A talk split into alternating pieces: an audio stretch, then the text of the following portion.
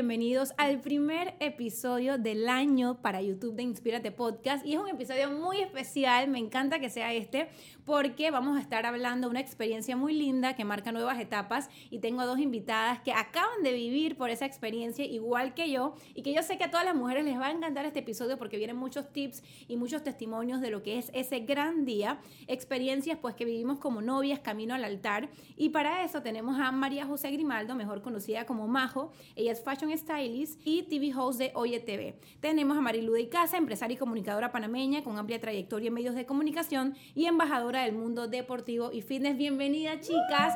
Ambas eh, fueron Bright to Be hace poco, al igual que yo, y me encanta tenerlas aquí. Antes de empezar este episodio, quiero decirles que se formó aquí una tertulia conversando de todas las experiencias porque es un tema sin duda alguna muy emocionante antes, durante y después de vivirlo. Así que vamos a arrancar, chicas, vamos a arrancar. Y yo quiero preguntarles, eh, Majo, vamos a empezar contigo. ¿Cómo fue tu reacción al momento de comprometerte? Te pidieron la mano. ¿Qué fue lo primero que pasó por tu cabeza? Yo me morí de la risa. O sea, yo no sé si a ustedes les pasó, yo cuando veo a este, o sea, a mí me llevan a un restaurante y me dicen, vamos a tener un brunch con uno, una cena, no un brunch, con unos amigos y estábamos entrando y como que la dueña del restaurante sale y me dice tipo, no, no, no, hay un evento privado, no puedes entrar, pasa por la parte de atrás mejor. Pero es un restaurante que frecuentábamos demasiado, así que yo no le metí mucha mente. Pero yo sí veía Armando medio nervioso y cuando estábamos caminando hacia atrás, el hombre se me iba a caer.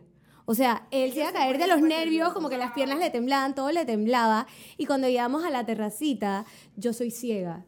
Y ese día no tenía puesto lentes de contacto. Y yo no veía nada. Y él como que, como que, pero no ves lo que dice ahí, marry me. Y yo como que, ah, y como que enfoqué y me empecé a morir de la risa. ¿Pero dónde, lo, dónde estaba escrito? Está escrito en una pared. O sea, está escrito como con las lucecitas estas que se, que se prenden y decía Marry Me, pero no era tan grande, porque había como un arco que decía como Say I Do o algo así. Y yo me moría de la risa, pero era de los nervios, porque en verdad la realidad es que uno siempre habla de este momento que se va a casar. O sea, no es que pasa de la nada y que simplemente te hacen la pregunta, en verdad no. Y yo medio que sabía que iba a pasar, pero no sabía cuándo. Entonces que se materializó y lo primero que pensé fue, ¿dónde está mi familia? ¿Dónde están mis amigos? Porque yo necesitaba como que compartir esta emoción, porque yo siempre supe que él era el hombre para mí. O sea, yo siempre supe que era la persona con la que quería pasar mi vida, entonces lo quería compartir con todas esas otras personas importantes. Y justo después que me pone el anillo, salen como que la manada de mis amigas, mi familia. Fue muy lindo. Qué cool. Marilu, ¿cómo fue en tu caso? Porque sé que fue hace poco. ¿En, tu caso fue hace poco o fue...? Fue en octubre del 2021. Excelente. En, en tu caso fue hace... Es que yo siento que fue ayer. Sí. Oye, estoy feliz porque estoy en el primer podcast de la señora Sheldry. Uh. todas las señoras, todas somos señoras. bueno, mira, yo te voy a contar algo. Yo pienso en ese momento, no es como un pensamiento, es como un sueño. Yo me imagino que ustedes también me entienden esa sensación. O sea, tú piensas en ese momento y no es como pensar en cualquier cosa, sino es como, es un sueño que viene a tu mente. Sí. Bueno, la verdad es que es algo bien, voy a contar cosas bien íntimas aquí, porque mi boda fue bien íntima y mi vida es como bastante ajetreada por el estilo de vida de mi esposo, de la profesión. Eh, a mí él me pidió la mano, creo que fue el 21 de noviembre o el 20 de noviembre, ni me acuerdo, ay mi amor, no me regañes. Oye, ahí todo, o sea, Pero de 2000, 2021. 2021 o 2022. Yo no, 2021. No, fue 2022. Noviembre, diciembre, enero, febrero. 2021 hace dos años. O sea, a mí me pidieron la mano 2021 y yo me casé 2022. No, a mí me pidieron la mano el 2022 y, yo me casé 2022. Ajá. Ajá. Por eso así. Que fue, fue ayer, es que fue muy intenso. Todo fue muy intenso, pero bonito. No sé cómo explicarte. Fue intensamente bonito. ¿Qué pasó? Que unos cinco días antes mi mejor amiga murió. Katy Kuruklis, ¿se acuerdan de Katy Kuruklis? Ella murió y yo me estaba muriendo. O sea, perder a una amiga tuya que es íntima es algo que no se lo deseo a nadie y tú sientes como que una parte de ti se va con ella. Es una cosa bien que voy a llorar. Entonces yo estaba súper deprimida, muy, muy deprimida y mi esposo ya tenía planeado pedirme la mano el 21 de noviembre. Ella murió el 15 de noviembre. Y él le preguntaba a todo el mundo, ¿lo hago o no lo hago? ¿Lo hago o no lo hago? Y mis amigas le dijeron, hazlo. Hazlo porque lo tienes pensado y eso la va a ayudar. Bueno, mi pedida de mano fue una locura. Yo, mi esposo me dice, mi amor, vamos a pasear en helicóptero. Imagínate que tu novio te diga, chique, en helicóptero, si eso está caro, dame la plata mejor. ¿Tú vas a pagar un viaje en helicóptero por la ciudad de Panamá? Dice que sí. Yo dije bueno, él dice que no, que usted, él me habla a usted. No, que usted está triste, para que, para que se distraiga, no sé qué. Yo, bueno, está bien, me parece. Llegamos a Albrook, que a pasear por helicóptero. O sea, todo esto yo dije, bueno, yo voy. Gracias a Dios, ese día me contrataron para grabar un contenido y yo me maquillé. Y él me había dicho. Y él me dijo, mi amor, hágase un facial, porque él sabe que yo soy frustrada con el facial y píntese las uñas. Pero yo no sospeché nada. Nunca. que de repente era para levantarte el ánimo, quizás. Sí, nunca sospeché nada. Y bueno, cuando subimos al helicóptero, yo dije, mi amor, ¿a ti no te han los helicópteros? Dije, sí. Lo que pasa es que mi cuñada estuvo detrás de la pedida, porque él jamás se le iba a imaginar hacer algo como eso. Jamás. O sea, mi cuñada lo, le dijo, tienes que hacer esto, tienes que hacer esto, porque él decía, yo quiero hacer algo que ella, que sea, que ella siempre lo recuerde. Y él jamás le iba a dar la mente. Pues, ¿sabes cómo son los hombres? Disculpen, los hombres que están detrás de cámara. Entonces, nada, pues fuimos a hacer paseo, pasamos por, eh, por el canal, pasamos por Albrook Mall encima, pasamos por la cinta costera. Cuando vamos por la cinta costera, eh, yo casualmente tengo una amiga que vive en el edificio más alto de ahí, de Avenida Balboa. Cuando íbamos por Avenida Balboa, él dice que, mire mi amor, la están saludando. Y yo dije, yo también soy ciega. Yo dije, ay sí, hay unas mujeres allá saludando. Y yo veía a las mujeres y dije, pero todas arrebatadas. Yo dije, sí, me están saludando. Y él dice, mire, y yo no veía más nada, solo las mujeres saludando. Pero no vi que había un cartelón que decía, Marilu, ¿quieres casarte conmigo? Que tenían las mujeres arriba del edificio. No bien si tú eres ciega. Arriba del edificio más alto, Avenida Balboa. O sea, ¿ustedes vieron esa película de La Roca, disque Santa algo, que de un helicóptero? bueno, yo me sentía así. ¿Cómo se llama? San Andrés. San, Andrés, no me acuerdo. yo me sentía así como en el helicóptero. Y entonces yo, eh, como yo no vi, ellos tuvieron que dar la vuelta y dimos la vuelta y que... Yo dije, ¡ah! Y regresamos. O sea, yo no, yo no, podemos censurar bastantes cosas que quiero decir, no las digo porque nos paramos así y yo veo y están las mujeres con el letrero. Y es que, mi amor, lea. Yo dije, Marilu, ¿quieres casarte conmigo? Bueno, esto casi me cago, ustedes me entienden. Yo me iba a cagar, yo decía yo, y comenzaba a gritar. Entonces, como yo estaba tan sentimental por la pérdida de mi amiga, fueron, muchas emociones. Fueron, o sea, mi boda fue un, o sea, fue como una montaña rusa. Fue una cosa muy loca, pero si yo la pienso muy bonita. Claro. Voy a llorar. Claro. Uh, yo soy muy llorona. Y entonces, yo dije, mi amor, y entonces de repente el copiloto saca una, un balón de baloncesto. Recuerden que mi esposo es basquetbolista profesional y dice, ay, Marilu, ¿quieres casarte conmigo? O sea, él se aseguró que yo lo leyera de allá y acá. Y yo dije, y yo nada más grité, dije, pero mi amor. Y entonces ahí donde yo digo, dije, ¡claro que sí! ¡Claro que sí! Que la gente se, o sea, se moría de la risa porque yo soy muy efusiva. Imagínate cuando me están pidiendo la mano. Ya te conocemos, ya te conocemos. Yo no pensé. O Tiene que ver cómo llegó esta mujer a ah. Ese, ese behind así no hubiera estado bueno. Sí, es verdad, es verdad. Y yo dije, bueno, la verdad es que ahí después llegamos al, al aeropuerto y él se arrodilló en el piso y me pidió la mano de nuevo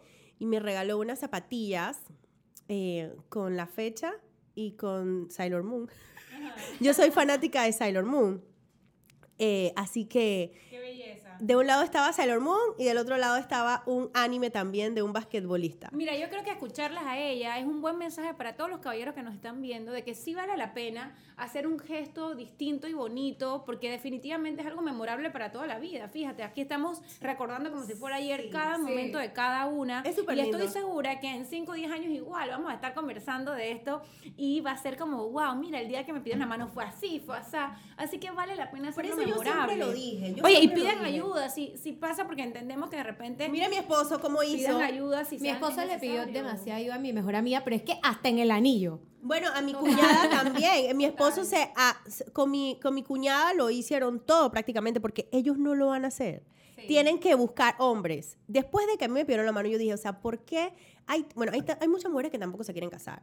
Eso es verdad. Pero hay muchas mujeres que sí. Por ejemplo, yo soñaba con casarme. Y él lo sabía. Entonces, hombres, si sus novias sueñan con casarse, pídanle la mano. Claro, total. Y yo creo que también uno como mujer tiene que que decirlo también, porque así como tú dijiste, eh, no es algo que se planea tal cual, porque definitivamente no, no, es algo que uno va a presionar, eso tiene que nacer eh, genuinamente de él, y de la pareja en general, pero yo sí creo que uno como mujer tiene que de, darlo a entender, ¿no?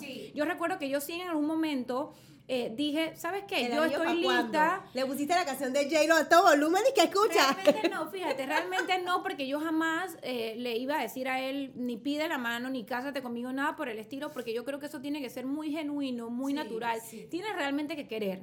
No, no obligar a la persona para nada, sino que yo sí dije en un momento, y lo conversamos él y yo, como yo siento que ya estoy en una etapa en mi vida en la que me siento lista para formalizarlo y formar una familia. Y él me dijo, yo también me siento igual. Pero esa conversación se dio ahí y ahí murió y meses después ocurre esto, que en mi caso también fue totalmente inesperado. Ahora fue tu parte, un martes. Cuéntalo todo. A ti que queremos saber sí, ahora te entrevistamos a ti. ¿Cómo fue? un martes a las 9 de la mañana. Yo jamás iba a pensar que tan temprano, un día común y silvestre, 9 de la mañana. O sea, yo me, me, levanté, hice ejercicio, me tomé mi café y quedamos a ir a desayunar a un lugar. Estábamos en esos momentos en Bahamas y recuerdo que había un lugar ahí que yo quería conocer para desayunar pancakes y yo le dije, oye, vamos allá. Y él me dijo, dale, pues vamos mañana. Y estábamos camino al lugar de pancakes y yo necesitaba hacerme una foto de estudia F. Yo tenía un short y una blusa y yo, oye, necesito hacer esta foto. Y él me dice, mira, este pedazo de playa está lindo.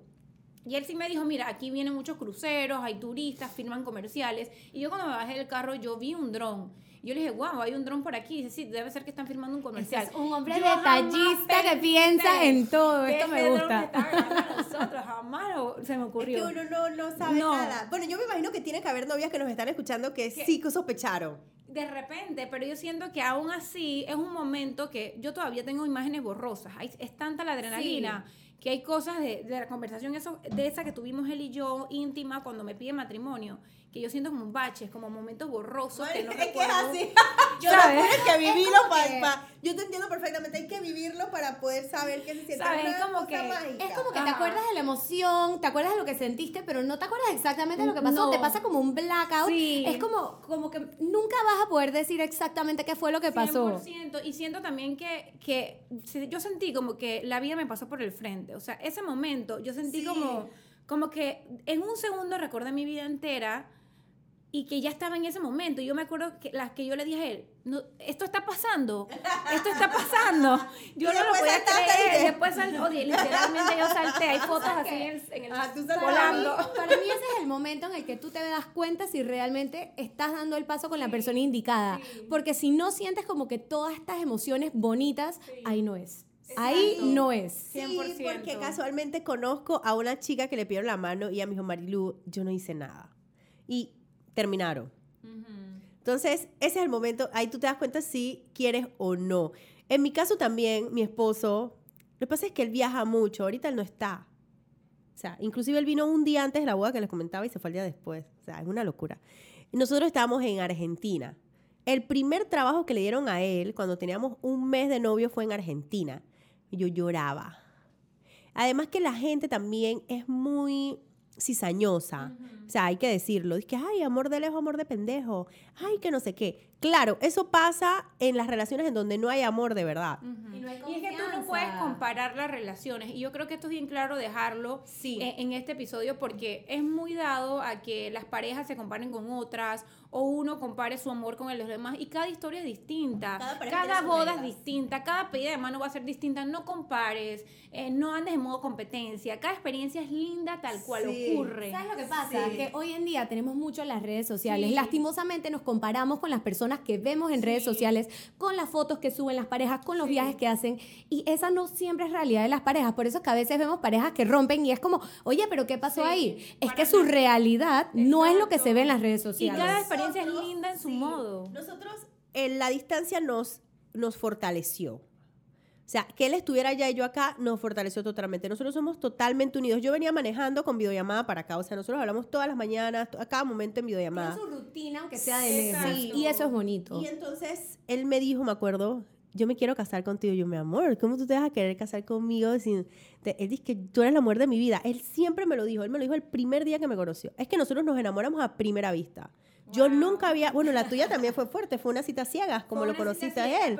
¿Me entiendes? O sea, son cosas que tú te quedas y que sí existen, sí pasan, no son películas. O sea, tú ves esas cosas en las películas, pero sí pasan. Sí, y yo creo que también que, que uno mismo se encarga como de darle ese toque a, la experiencia, en, hacer tu vida tu propia película, tu propio cuento de hadas. No es como que, no es una cosa que que te cae del cielo. No, tú tienes también que, trabajar, en eso. y hacerlo especial. Depende mucho de ti, porque muchas veces eso también es importante decirlo, porque no es como que te vas a quedar sentada esperando a que todo sea especial. Hazlo especial. Levántate de esa silla y haz tu vida especial. Haz cosas distintas. Va en cada uno de nosotros. Yo quiero chicas que me cuenten, Majo, después que te pidieron la mano, pasaron las emociones, compartiste con tus familiares, empezó el momento de planear esa boda. ¿Qué fue lo primero que hiciste? Te voy a ser honesta. Lo primero que hice fue contactar a mi queridísima tía Judy Amado, que fue la persona que resolvió mi vida. Mira, en verdad, en verdad no es mi tía. No, es, no es mi tía por sangre, pero yo la he conocido toda mi vida porque su hijo del medio fue a la escuela conmigo. Entonces, yo la frecuenté toda, toda, toda mi vida. Y la verdad es que le tengo un cariño inmenso porque ahora que está este mundo de las redes sociales, nos topamos en muchos eventos, compartimos muchísimo el amor por la moda, siempre nos hablábamos por Instagram y yo dije de una, esta es la mujer que yo necesito en mi vida porque yo iba, o sea, siendo 100% honesta, ya yo sabía que yo iba a estar en la televisión ese año, a mí no me iba a dar chance entre consultorías de imagen, haciendo fashion styling, trabajando en la televisión y creando contenido para mis redes sociales, adicional a tratar de mantener una relación con mi familia, con quien iba a ser mi esposo y con mis amigos, poder sobrellevar todo. Entonces yo dije, yo necesito una wedding planner y eso fue lo primero que hicimos, reunirnos con tía Judy. Ya después de ahí hablamos de presupuesto que uno dice, wow, yo les agradezco a mi papi y a mi mami que me quisieron muchísimo y me dieron este regalo de bodas porque fue el regalo más generoso que me han podido dar y después fue buscar el vestido de novia. Porque para mí el vestido de novia, y como me lo dijo tía Judy en su momento, iba a definir el concepto de mi boda. Sí, o sea que sientes que en tu caso lo primero fue contactar a, tu, a tu planner. Exacto. Y de ahí partiste entonces. En tu caso, Marilu, ¿cómo fue? Lo primero fue quedarme sin dormir como una semana. viendo Pinterest y vestidos e ideas. Eh, y pues a mí me pidieron la mano en noviembre, diciembre, enero, febrero, marzo, abril, mayo, junio, julio, agosto. Y yo me casé nueve meses después. Yo me casé antes que tú. Yo me casé a los ocho meses. Yo dije, yo no quiero esperar tanto, no dejemos que eso se enfríe mucho. No lo había contado, ocho meses. Todas esperamos ocho meses. Y mira que a veces te dicen que un año, yo siento que es totalmente Yo necesario. que Mani, esperamos. ¿Sabes lo que pasa con el tema de un año? Que yo lo averigüé porque yo fui a comprar mi vestido de bodas afuera. Y es que muchas veces para poderte hacer un diseño especial, necesitan los diseñadores o los ateliers a donde vas un año para poder hacer el vestido. Entonces, igual por eso mucha gente espera. Separar proveedores eh, toma tiempo, pero yo siento que ocho meses es como lo máximo. Porque también siento que planear tantos meses llega a ser como que ya, muchos planes quieres que ocurra, que ocurra. Exacto. Yo creo que, yo creo que cuando te piden la mano, como que lo que tienes que hacer es de una vez planear tu boda poner fecha. Sí. Y para nosotros fue complicado porque eh, mi esposo siempre, gracias a Dios, está jugando. O sea, la gente a veces no entiende el deporte. Por ejemplo, él estaba jugando en México. Entonces la temporada terminaba casi que en diciembre. Entonces, si, si yo me pongo a pensar, ahorita él está jugando en la liga chilena. Entonces, si nosotros nos ponemos a pensar, un tiempo libre para casarnos no hay. Tienes que sacarlo. Es diferente porque no hay tiempo libre para, para casarnos. O sea, nos teníamos que casar en temporada. El equipo de México, eh, cuando su agente firmó el contrato con el equipo de México, ya la gente le dijo, o sea, eh, te voy él va a jugar para tu equipo, pero se tiene que venir a Panamá a casarse. Le tienen que dar permiso. Y él vino un día antes de la boda y se fue un día después de la boda. Nosotros tuvimos dos días de boda seguidos. Wow. Oye, pero una experiencia súper diferente y, y súper emocionante. Cualquiera dice, no, yo no me meto en eso. Pero yo soy muy fuerte. Yo siento que ese, eh, yo, mi fortaleza es que yo, soy, yo afronto las cosas con potencia. No sé si me explico. O sea, yo, ay, yo vamos con todo. O sea, yo, yo sí dejé de trabajar. Te encargaste full de planear tu boda. Yo hice toda la preproducción de mi boda que ahora pienso que de repente dos cabezas hubieran pensado mejor que una. Al final, me quedó bien la boda, me gustó, porque esta es otra cosa. Yo pienso que uno debe hacer la boda para uno. así es, no para complacer a tus invitados. Exactamente. Ni a nadie. Porque así tú la vas a disfrutar, ese es tu día. Sí. Entonces yo me enfoqué como en hacer, ya yo sabía todo lo que yo quería. O sea, yo, no, yo nunca dudé cómo yo quería mi vestido. Yo sabía que yo quería un vestido grande. Yo quería mis guantes. O sea, yo quería un Sheldry size, el peinado Sheldry, ese pegadito. O sea, yo, yo me hice ese peinado. Tu, tu peinado. Pero yo sí me hice una cola. Yo sabía que yo quería todo blanco, tú lo vi todo bien todo blanco. Yo sabía que yo que todas estábamos en blanco. Ajá, yo quería, yo sabía. Ese color es bello para, o sea, es el color. Y me gustaban las rosas. Entonces las usé como tú también en tu mi boda civil. Entonces ahí metí rojo porque las rosas son amor. Y mi esposo siempre me regaló rosas. Entonces eh, y bueno, nada, yo me puse, fue, mi vestido sí lo hice a mi medida y todo en Ucrania. ¿Y cuánto tiempo demoró más o menos? Tres meses. Tres meses. Lo hicieron súper rápido. Súper rápido, sí. Eh, todo a mi medida y como yo lo quería. Eh, y bueno, fueron tres meses. Pero... Excelente. ¿Y cómo eligieron la fecha? ¿Cómo, ¿Cómo saber qué día casarte? O sea, ¿lo, senti ¿lo sintieron? De cómo se guiaron para elegir esa fecha. La verdad es que yo fui a la iglesia y yo pregunté cuál es la fecha más próxima que tienes disponible, porque ¿qué pasa? En el 2022 todo el mundo se estaba casando, la gente que no se pudo casar en el 2020, la gente que se comprometió en el 2021, o sea, eso era de locos. Oye, eso es un tip de eso es un tema heavy. de oro porque las iglesias Ustedes no lo van a creer, pero se mantienen ocupadas. Todas, sí, todos los sábados ocupadas. Así que es lo primero que en verdad una buena referencia es eso que acaba de decir ella. Vete a las iglesias y pregunta fechas disponibles porque no es tan fácil. Yo ya sabía a dónde yo me quería casar. Ya yo sabía la iglesia que yo me quería casar porque yo quería hacerlo fácil también para, para las personas que iban. Entonces yo me casé en el American Trade y la iglesia que escogimos fue la Merced, que está justo al frente porque la gente dejaba su carro en Vale Parking, caminaba a la iglesia, regresaba. O sea, a mí no me gusta cuando me la hacen pasar difíciles en las bodas que te hacen irte como que a casco y después a Playa Bonita, como que dan mucha vuelta y al final termina siendo tedioso, llegas a la fiesta y ya estás como medio de mal humor. Entonces yo lo quería hacer fácil. Yo me fui a la Merced y le dije, ¿cuál es la fecha más próxima disponible que tiene? Me dicen 4 de junio. Yo, aguántame dos segundos, ya vengo, eh, voy a revisar en el American Trade si la tienen disponible. Yo me caminé al American Trade, todo esto con mi mamá, tipo, ¿tienes el 4 de junio disponible? Sí, yo dije, dame dos segundos, resérvamelo, ves si quieres imprimiendo el contrato, camino a la iglesia, reservamos, pagamos y después el American Trade. Y yo llegué ya donde te ayudé, que es quien me organizó la boda, como que esta es mi fecha. Pero yo hice mi tarea antes y no fue, no fue como que esta es mi fecha especial, no necesariamente, pero también porque había que verlo de la disponibilidad. Claro, 100%. Y en tu caso, Marilu, ¿cómo la eligieron? No me acuerdo. Yo creo... El, fin de semana libre de tu esposo de, que le dieron chance, ¿no? De la liga. Eh, no, no me acuerdo. Yo no sé por qué escogía, ¿por qué escogimos agosto? Ah, ya me acordé. Yo escogí agosto porque nosotros nos conocimos en septiembre, eh, como un 20, 19 de septiembre. Nosotros nos conocimos un 19 de septiembre en, ay, no puedo hacer comercial, en un mall que nosotros nunca vamos. Pero ese día yo tenía una actividad allá y él me fue a conocer allá, que llegó a Panamá, se acaba de graduar en la universidad. Y él estudió en Estados Unidos. Él se graduó en la universidad y vino a conocerme a Panamá. Entonces nos conocimos un 19 de septiembre y yo dije, bueno, nos vamos a casar el mes siguiente. yo de loca, no sé por qué eso, pero yo dije no. Pero para ti tenía significado. Ajá. y entonces nos casamos un 19 de agosto por lo civil y el 20 de agosto por la iglesia, porque como a mí se me olvidan las cosas, yo es que yo no me voy a olvidar el día que nos conocimos, que fue un 19, el mismo día que celebramos nuestro aniversario de casados por lo civil. Entonces traté como de engancharlo por esa parte, el 20 de agosto. Ah, excelente. Nos casamos 19 por lo civil y 20 por la iglesia. Así que ahí están las fechas como iguales. Ajá. Mira, en mi caso, por ejemplo, yo me comprometí en mayo y Giancarlo quería casarse y que ya, él quería, dije, no, vamos a casarnos una vez, vamos a planear esto rápido. Mira, mira, mira, disculpa que te interrumpa. Nosotros nos comprometimos y mi esposo quería tener hijos de una vez. Yo es que mi amor. Al contrario, yo es que mi amor, si ya nos compró.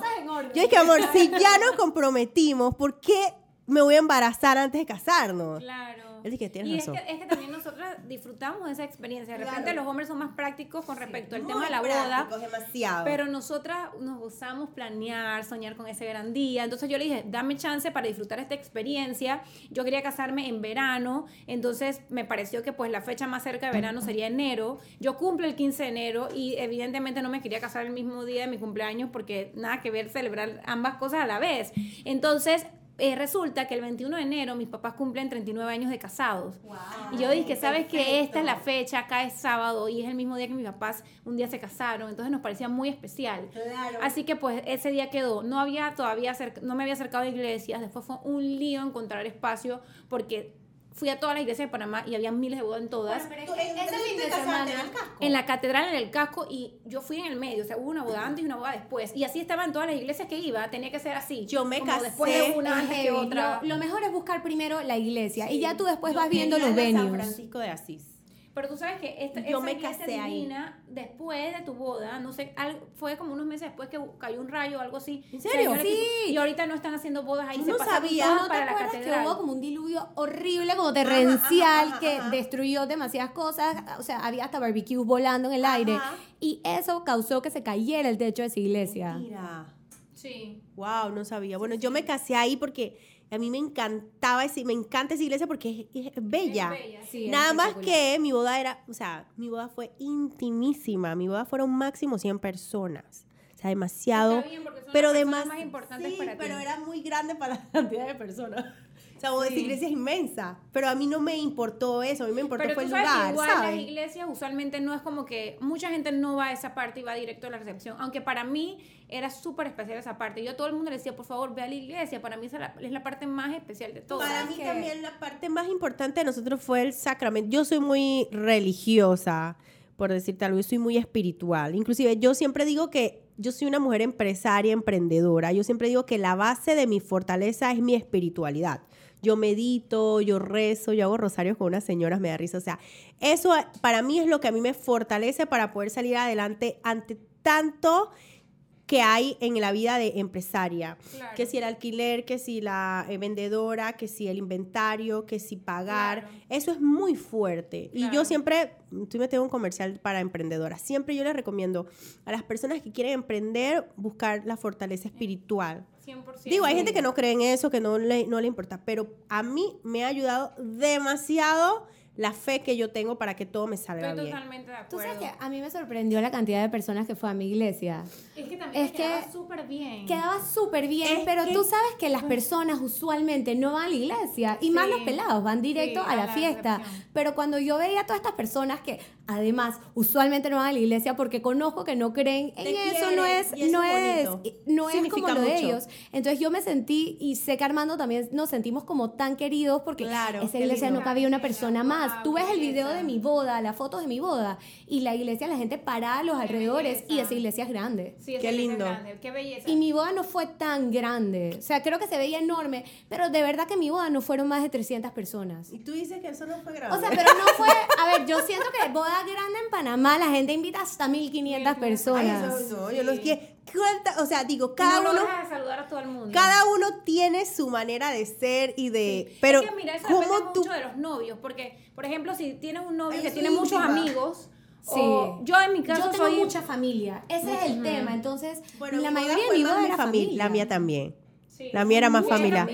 las primeras personas que deben estar ahí. Chicas, para ir avanzando, porque tengo un montón de preguntas para ustedes. sí, tenemos mucho Demasiado que hablar. El concepto de la boda. Majo, Tú eres consultora de imagen, me imagino que eres piqui con muchos detalles. Demasiado. ¿Cómo decidiste el concepto de tu boda? Yo lo tenía clarísimo, de toda mi vida. O sea, lo mío es blanco, negro y dorado. Yo llegué a donde la persona que decoró mi boda, que es Alex Gaudiano, yo le dije, esto es lo que yo quiero, aquí está mi Pinterest board, tú dime qué es posible, qué combina con qué, qué podemos hacer con el presupuesto que hay, porque, ojo, también hay, que, también hay una realidad. El presupuesto es importante. Yo creo que por uno se quiere volar la cabeza y quiere que todo se vea espectacular, pero la realidad es que hay un presupuestito al que uno se tiene que, que acoger, porque si no, las proporciones se disparan, pero ese hombre hizo todo lo que yo necesitaba. O sea, yo, yo, me, yo hice una trampita el día de mi boda y es que cuando llegué al hotel, antes de que me maquillaran, yo bajé a ver la decoración. ¿En serio? Pero no por, pero no por necia, era porque yo quería ver cómo se veía, porque yo sabía que si yo entraba... tiempo, y, y mi esposa dijo, casémonos, te vas, chao. Es que yo sabía que si yo entraba... Pero también lo hubiera hecho si tenía... Como que me hubiera puesto a llorar. O, o maybe no le hubiera prestado tanta atención a tanto detalle y ahí estaba fresquecita y cuando yo veo como que la escultura de calas que le había pedido, el techo lleno como que de telas, porque yo no soy tanto de flores. Me gustan, me encanta como se ven otras bodas, pero no era mi trip. Yo quería algo como más moderno, porque ese es mi estilo. Claro. Sí. Yo es morí. Es, lo que decía también Marilu, tú tienes que hacer la boda para ti. Y cada novia tiene su estilo y sus preferencias y cada una es bella a su manera. Y es bonito que tú pongas a, un lado los ruidos de afuera y te complazcas a ti, porque al final del día es tu día, el de nadie más. Sí, es así. ¿Cómo tú decidiste, Marilu, tu concepto? Bueno, yo, yo creo que todas estamos en ese mismo canal. Yo estaba clarita de que yo quería mi boda blanca. Yo estaba súper clarita y bueno, eh, es lo que tú dices, o sea, te voy a decir, la verdad es que una boda es muy costosa. Sí. Es demasiado costosa. Casi que hubo un, segundo de silencio. Sí, estaba pensando como que... y, y, te voy a decir aquí una intimidad. La boda de nosotros la pagamos mi esposo y yo. O sea, Pero qué rico. Ajá. O sea, y primero hay que definir también el presupuesto, chicas. O sea, lo más importante es el presupuesto. Entonces, bueno, tengo esto destinado para mi boda. Llamé a Noelia, Noelia Flowers, que fue la decoradora. Y bueno, yo le dije, yo quiero blanco, yo quiero, eh, yo quiero una pista con, con telas y con flores, yo quiero mi pista blanca. O sea, yo también fui todo blanco, pero yo quería que se sintiera una presencia de Dios. O sea, para mí la parte espiritual era muy importante y dije, quiero ángeles por todos lados. Entonces, en mi mesa de postres había muchos ángeles, o sea, por todos lados había ángeles, inclusive a mí me gustaba la orquídea porque esa es eh, la flor de San Gabriel Arcángel, cuando él se apareció a la Anunciación a María. O sea, yo tenía muchas cosas dentro de la decoración que tenían un significado espiritual para mí, porque como les había comentado, a, a, mí me gusta mucho la espiritualidad y siento que esa es como la base de todo. Además era el sacramento del matrimonio. O sea, yo pienso que, no sé, pues yo me enfoqué en esa parte y tenía muchos angelitos con flores blancas. Era lo que quería. Una belleza, ¿no? De verdad que el blanco, este, este fue el color elegido por nosotros. Yo necesito que nos hables de tu boda porque, Dios mío, cuando yo empecé a ver esas fotos en redes sociales y yo veía esos techos en Casa Veranda. Háblame de tu, la decoración de tu boda fue una cosa apoteósica. y no solo la religiosa, la civil también. Sí, sí, súper linda. sí, no, de verdad que yo me gocé este momento en mi vida y bueno, yo tengo un, un episodio que viene luego en donde voy a estar pues yo confesándoles toda mi experiencia. todo el día era una novia, pero voy a adelantarles un poquito. Porque hoy yo vine a escuchar también, porque es demasiada información de todas. Entonces quería hoy escucharlos un poquito más a ustedes. Pero bueno, definitivamente para mí este camino de novia fue único, inolvidable, fue tal cual lo soñé, que aunque no tenía una imagen clara al inicio cuando me pidieron la mano de qué quería yo, porque no tenía un álbum en Pinterest, aún así yo sí soñaba con vivir mi experiencia al máximo, como me gusta vivir cada etapa de mi vida. Pues mis cumpleaños me gusta celebrarlo, a mí despedida la celebré como me gustaba. Y me pasó un poquito como Marilú, yo soy bien de, de tomar como el toro por los cuernos y organizar mi cosa y, y organizar...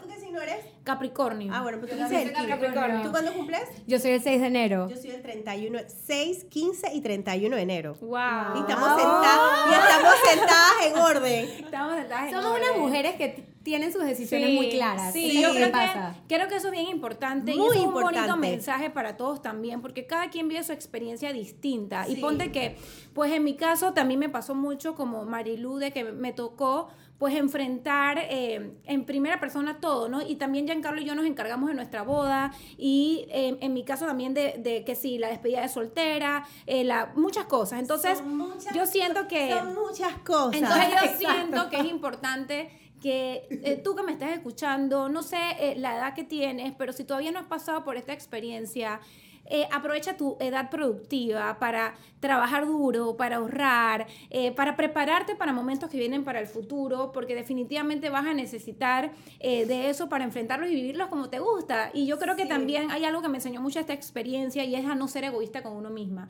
Yo cuando empecé esta experiencia estaba como en resistencia, cuando yo veía presupuestos, cuando veía eh, cómo era todo, yo sentía como que wow. Y también me sentía como que tengo que estar en la oficina, tengo que estar en la oficina, tengo que estar en la oficina.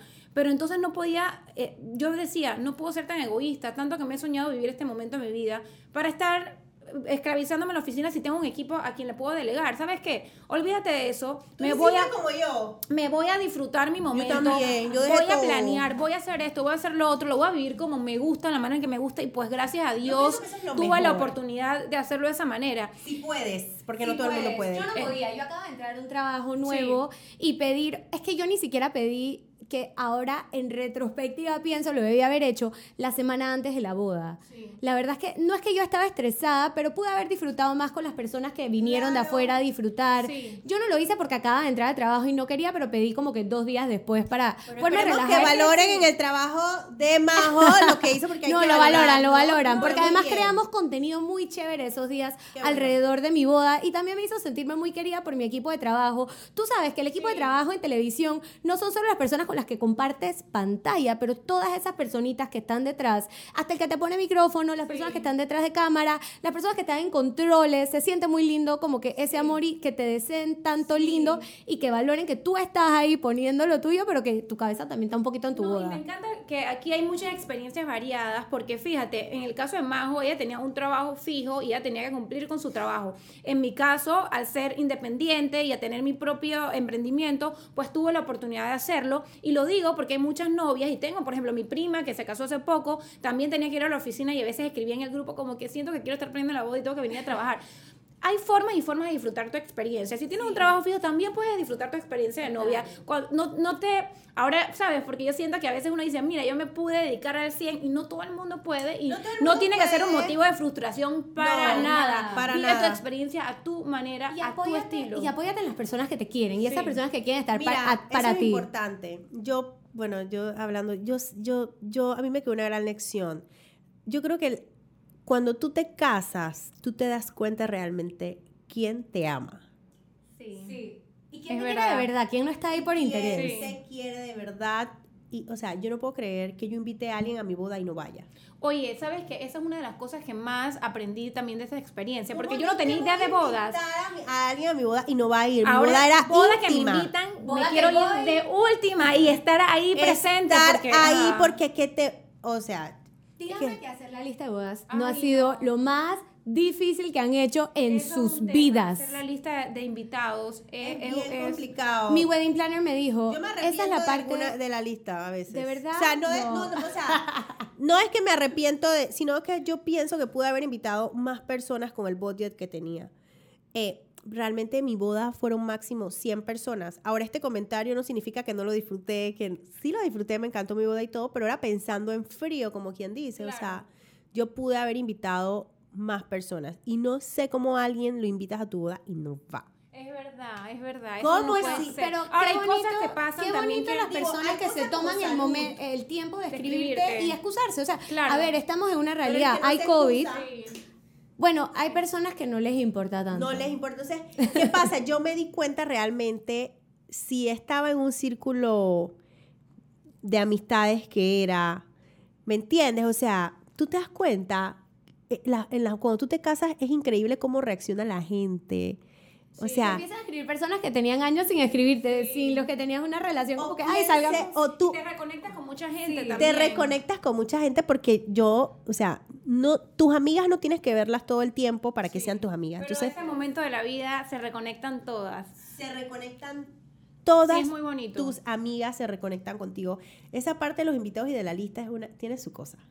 Sí. Es difícil. Chicas, el novio, háblenme un poquito de esa parte, porque está eh, ese rumor de que dicen de que la novia es la que se encarga de planear su boda, de que no involucras al novio, que eso es para problemas. En su experiencia, ¿qué tan involucrado o qué papel jugó el novio en la planeación? Armando está involucradísimo. Desde la boda civil a la boda eclesiástica, o sea, en todo. Él estaba conmigo en todos los detalles. Él no se perdió una reunión con la wedding planner, no se perdió una reunión con, con su mamá, que fue quien hizo la boda civil. O sea, de verdad que él estaba involucrado y todo era como creo que estábamos tan en la misma página de lo que queríamos que nunca fue como, no, pero yo quiero esto y él quería esto. No. Y si había una diferencia, que fue una cosita tontita, hasta, digamos, decidir que era la hora loca, lo hablábamos como tan tranquilamente que eso también entrando a un matrimonio, no solo la boda, me dio mucha paz.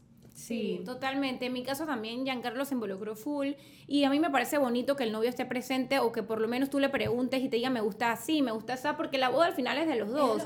Es, verdad que de repente la novia se lleva un poquito más de porque es la novia, pero aún así la, la boda es de los dos, le tiene que gustar a los dos, lo tienen que disfrutar los dos. Y te estás casando, son dos los que se casan, no es nada más una. Entonces, qué lindo es poder involucrarlo. Así que chao esos rumores de que déjalo afuera. Porque cómo lo escuché y cómo me lo, me lo aconsejaban. Dije, oye, no lo involucres, no, no, ni le pre No, no, no, espérate. Giancarlo no, siempre presente y eso me parece importante, que los novios se involucren en la planeación de la boda. En tu caso, Marilu, ¿cómo fue? Bueno, en mi caso fue súper loco porque mi esposo no estaba en Panamá. Eh, y él me dijo, mi amor, yo quiero que ese sea el día de sus sueños. Haga todo lo que quiera. O sea, él me dijo, todo lo que tú quieras, yo lo quiero. Entonces, yo de igual manera, todo lo que yo hacía, yo le decía, mi amor, vamos a hacer esto, le gusta, no sé qué. Él siempre al tanto. Lo mantenía al tanto, pero él no tomó casi ninguna decisión. Todas las decisiones las tomé yo porque él me lo dijo, claro, mi amor, ese es su día. Haga lo que usted quiera. tomar ese rol, que también es bonito. No fue como que no me interesa, pero quiero estar aquí para ti con lo que tú quieras y respaldo tu opinión. Él estaba al tanto de todo porque yo, pues, yo soy muy apegada a mi esposo. O sea, nosotros somos pinchi Así que yo le cuento todo y él decía, ah, vamos a hacer esto y esto. Y él nunca me dijo no, porque él siempre se mantuvo con esa actitud, mi amor, es su día, haga lo que usted quiera. Él nada me mandaba la plata. de verdad que, y eso, eso que tú dijiste es bien importante también, porque eso tiene que ser una decisión de cada uno. De repente hay novios que se quieren involucrar un poquito más, o hay novios que dicen, ¿sabes qué? Como en tu caso, te lo delego a ti, haz lo que tú quieras, yo voy a estar feliz con lo que tú quieres y también está bien. Al final del día, feliz con todo lo de la boda eh, pero yo creo que si él hubiese estado en Panamá, quizás un poco más. Hubiese sido como tu esposo. Claro. Hubiese ido conmigo a, claro, reuniones. Claro. Además que se disfrutan mucho. Yo disfruté mucho de, también Giancarlo me acompañó a la gran mayoría de las reuniones y se disfrutan mucho. Sí. Y, yo siento que es, parte de empezar a trabajar en equipo, de lo que tienes que construir juntos. Porque después vendrá la remodelación de la casa y muchas cosas y muchas decisiones que tomar en conjunto. Hablemos, chicas, de tradiciones, porque las bodas tienen muchas tradiciones que vienen de antes y yo quiero que me cuenten qué tradiciones siguieron y qué tradiciones definitivamente descartaron. Yo rompí demasiadas tradiciones. O sea, en verdad yo hice en mi boda lo que yo quería. Yo tuve dos damas de honor. Eso usualmente no se hostila, uno tiene una dama de honor, pero es que, a ver, mi hermana para siempre será mi mejor amiga, pero la vida también me regaló una hermana. Entonces yo no podía decir, además que esa hermana que me regaló la vida me presentó a mi esposo. Ah, Entonces yo podía, no podía no tenerla de dama. Yo no tuve pastel de bodas porque me o sea, a ver. Pastel? Porque no, cuando diseñamos el layout. ella es fuerte. Yo soy fuerte. Tú hiciste tu boda a tu estilo. Yo hice lo que me dio la gana, literalmente. Pero, es que eso es lo pero está bien, exacto. Pero el pastel de boda fue un tema, porque cuando tiramos, digamos, la decoración del lugar y qué iba a ir en cada lugar. Además que a mí, yo nunca he sido tan fan del pastel de bodas. Yo sé que hay novias que les encanta. Yo. Me, me, daba como igual. Entonces tiramos la, eh, como el layout de cómo se iba a ver el lugar y él, o sea, se quedó por fuera el dulce. Y después ah. teníamos que reacomodar cómo se iba a ver. Y yo me le vi a mi wedding planner y dije, y es necesario. Y ella como que dijo, si no lo quieres, no. Porque si iba a estar, lo íbamos a tener que poner afuera. Y que no quiero pastel. No quiero pastel. Eh, yo, sabes que usualmente todas las damas van vestidas iguales. Yo le dije a mis damas, les di el color y les dije, ustedes agarren el vestido que les gusta en el dorado que les guste. totalmente lo mismo. Porque tú sabes que yo he sido dama y yo he sido víctima de que me pongan un vestido en el que no me siento cómoda. Y yo siendo consultora de imagen, hablando tanto de estilo personal, yo me iba a sentir como una hipócrita poniendo a todas en el mismo exacto vestido que posiblemente no les beneficiaba su estilo de cuerpo. Entonces yo no podía hacer eso. Otra tradición que no seguí, porque siento que sí seguí muchas, pero hay muchas que también como que alteré mi papá no fue el único que me caminó al altar, mi mamá también, porque para mí era importante que los dos estuvieran ahí en ese momento. Qué bonito. Y no sé, ya... ya ¿Y alguna que seguiste? ¿Qué seguí? ¿Qué seguí? Em, Bueno, Armando y yo no nos vimos. Armando. No, sí, yo tuve mi ramo. Eran galas, espectacular. sí, lo, tiré. No hice la liga. No hice la liga porque yo sé que mucha gente la hace, muchas personas la, la siguen, pero, pero yo no, yo no, yo no tengo esa personalidad así como que tan sexy. Yo me sentía muy incómoda que Armando se fuera a meter abajo de mi vestido y me la quitara. Entonces yo dije, una, eso no va. Eso no va porque es mi de boda, yo me la quiero disfrutar. Entonces lo que hicimos es que yo le di la liga, hicimos como un showcito en la tarima y él la tiró porque él sí la quería tirar. Pero ¿qué seguimos? Armando y yo no nos vimos eh, antes de que nos viéramos en el altar. Tú sabes que ahora está de moda el first look, pero yo no sentía que era necesario. Yo también lo vi por primera vez ese día en el altar. Y ese día... Y ah, ya digo, ya nos estamos pasados por lo civil, entonces esa noche anterior yo no dormí con él. distintas para no amanecer yo dormí, yo dormí en casa de mi mamá y él durmió en, en, nuestro apartamento, pues. Sí, sí, sí. En tu casa, Marilu, tradiciones, cuéntame un poquito. Las tradiciones que tuvimos, bueno, las tradiciones que rompimos, creo que es lo más fácil recordar, es que eh, por ejemplo, con las damas, o sea, yo también les dije que se pusieran, en verdad yo no iba a tener damas, pero mi cuñada quería ser dama. Entonces yo no le iba a decir a mi cuñada que no. Yo dije, bueno, dale. Entonces, como fue mi cuñada, también fue mi hermana, fue mi sobrina, que tiene 15 años, y bueno, mi mejor amiga. Eh, ah, no, la prima de mi esposo que vino de Chile también, porque toda la familia de él vino de Chile. Y eh, también le dije a la madrina de mi boda, eh, que era como la testigo, más bien mejor amiga, que se vistieran del mismo color. Pero no tuvimos caballeros que eso es algo que... ¿Por qué no tuvimos caballeros? Porque mi esposo no tiene sus amigos más cercanos aquí, que en verdad mi esposo nunca había vivido en Panamá. Él juega en la Selección Nacional de Panamá, pero él nunca había vivido aquí, entonces sus amigos están alrededor del mundo. Él, estuvo en Estados Unidos y... ellos a todos no se podía, entonces no tuvimos caballeros. Esa fue una de las Tiraste el ramo, hiciste la Tiré mi ramo, hice la liga, fue un show porque yo, nosotros somos eh, así, pues. O sea, mi esposo es muy introvertido. Ajá. Somos bastante sexys. Mi esposo, mi esposo es bello, disculpe, mi esposo es una cosa divina. Y yo soy bastante sexy, o sea, yo me consigo, yo sé que yo soy sexy, por eso a la hora de vestirme yo también que me tapo toda porque tú sabes que uno se ve muy voluptuoso, anda como por Yo sé que yo soy así, entonces eso fue un show, porque se me perdió la liga. O sea, te voy a decir, yo me puse la liga y la, cuando, fue y cuando salí a sentarme, yo no tenía la liga. Ay, ya la vida. O sea, que ese man se metió, se me cayó en el camino. Ay, a la vida. O sea, que Imagínate la risa de eso. El man buscaba como 30 minutos y él me decía, pero no está. Y todo el mundo se reía y que ahí está. Y que no está, no está. Entonces la gente al orquesta y qué tiempo, tiempo. Yo tuve que ir al baño a ver y yo no tenía la liga. Me tuve que poner otra, liga. Por suerte había otra, liga. Claro. Y entonces ahí sí la encontró y entonces él agarró la liga, la, tenía en la boca y se puso es que en el piso de la liga. ¿Y pastel de bodas tenías? Mi, yo sí, mi dulce de bodas lo amé, me encantó. Pusimos de topper a mi gatita. No sé, pienso ah, que pienso que la gente no hace eso mucho con las mascotas. Siempre pone como la pareja, pero nosotros fuimos la, nosotros dos con mi gatita. Ay, mi gatita se murió. ¿Qué? ¿De verdad? ¡Wow! Sí. Es que, bueno, por lo menos la tuviste no te lo puedo creer. Es que ella era, estaba mucho en redes, la gatita. Es que mi gatita, ay, me da risa y me da tristeza, qué risa. Es que mi gatita yo la recogí con sida felino. Entonces, ella, ella, o sea, mi gatita también fue algo Pero tú nos dijiste ayer que tenías a tu gatita. No, yo, yo ahora tengo otro. Ah, ok, ese es otro, ya. Que es igualita, que es igualito a mi gatita. que no entiendo nada, pero si me dijo que ayer su gatita en la remodelación estaba así. sí, es que la gente está como confundida porque era gatiluna, que era una gatita que no tenía un ojo, que tenía así felino, estuvo muy enferma. Eh, pero mi gatita para nosotros fue como bien especial, porque yo recogí a esa gatita un día antes que nos entregaran el apartamento y estuvo con nosotros en todo el proceso de la boda. Nosotros nos casamos y ella se murió.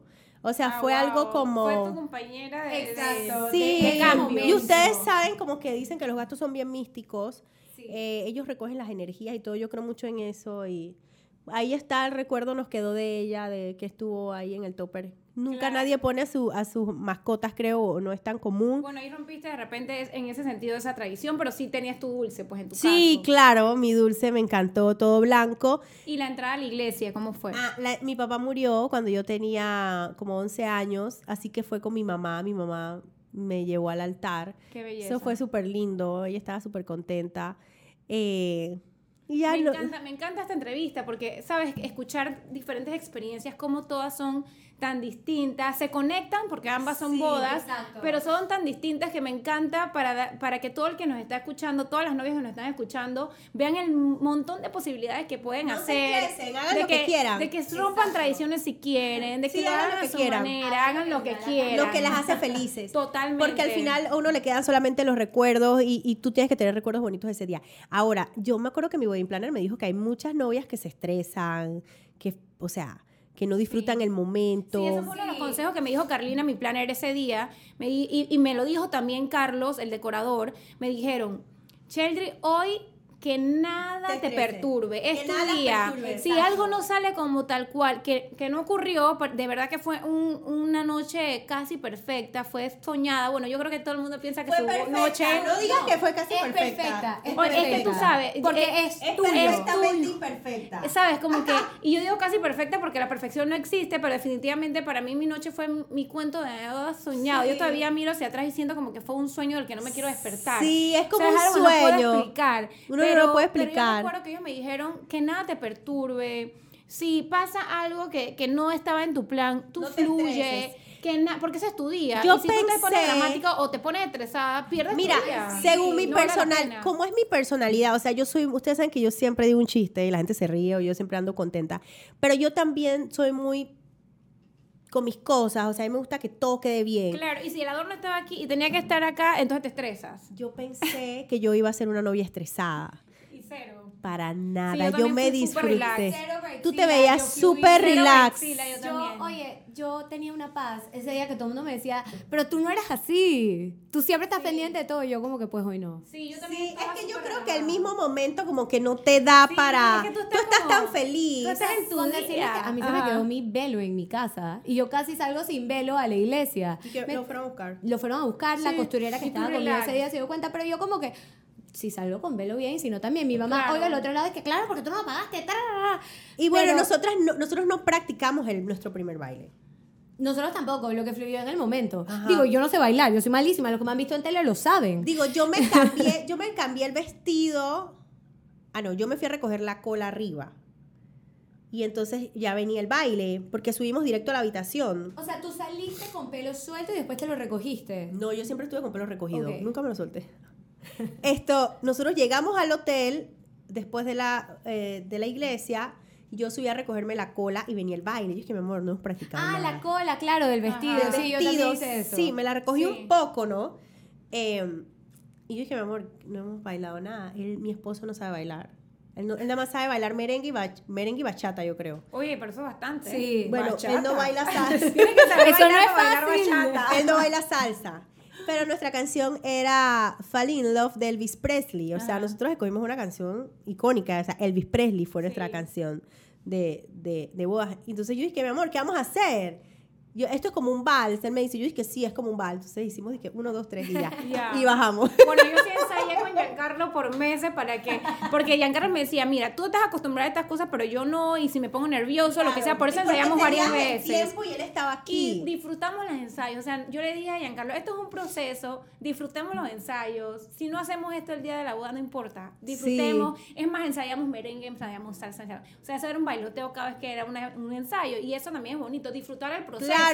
Porque ese día es un día, y exacto. un pareja que sí. disfrutar como si fuera un día. Sí, 100%. Y al final del día, la, la, boda es un día. Disfrútate el proceso, cada cosa, cada detalle. se acaba tan rápido. Saboreatelo, porque es importante.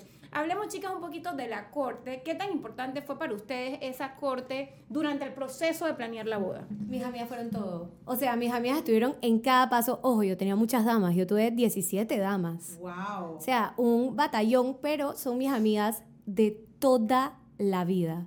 Y todas estuvieron demasiado involucradas, todas era como si necesitas algo. Me hicieron el bachelorette más lindo del mundo, donde fueron casi todas, no todas porque muchas también vivían afuera. Yo fui a una escuela internacional, entonces hay muchas que están viviendo o estuvieron viviendo en Europa, en diversas partes del mundo. Eh, pero para mi boda vinieron todas y yo no pensé que eso iba a pasar. Fue, fue, y vinieron para las dos bodas. Yo me casé eh, civil y religioso, creo que hubo como un mes y medio, dos meses de, de, diferencia y todas vinieron para las dos bodas. Fue, Fue de verdad que espectacular. Yo siento que simplemente hicieron mi momento aún más importante y especial. De verdad que sí. la corte para mí también jugó un papel súper importante. Era una corte bien grande, eh, porque Giancarlo es bien popular. Giancarlo es súper... Tiene muchos amigos. Él es muy popular, tiene muchos amigos y él ha ido a muchas bodas y, ha sido caballero. Fácil, entonces, entonces él, él, él, imagínate, él tiene una corte de 24 caballeros. ¿Qué? Y yo tenía una corte de 18 damas más dos amigos, Sergio y Fon, que caminaron como caballeros. O sea que al final Giancarlo tenía 26 caballeros y yo 18 damas. O sea, fue una corte inmensa entre amigas del colegio, amigas después del colegio, eh, mis concuñadas, mis primas, mi hermana.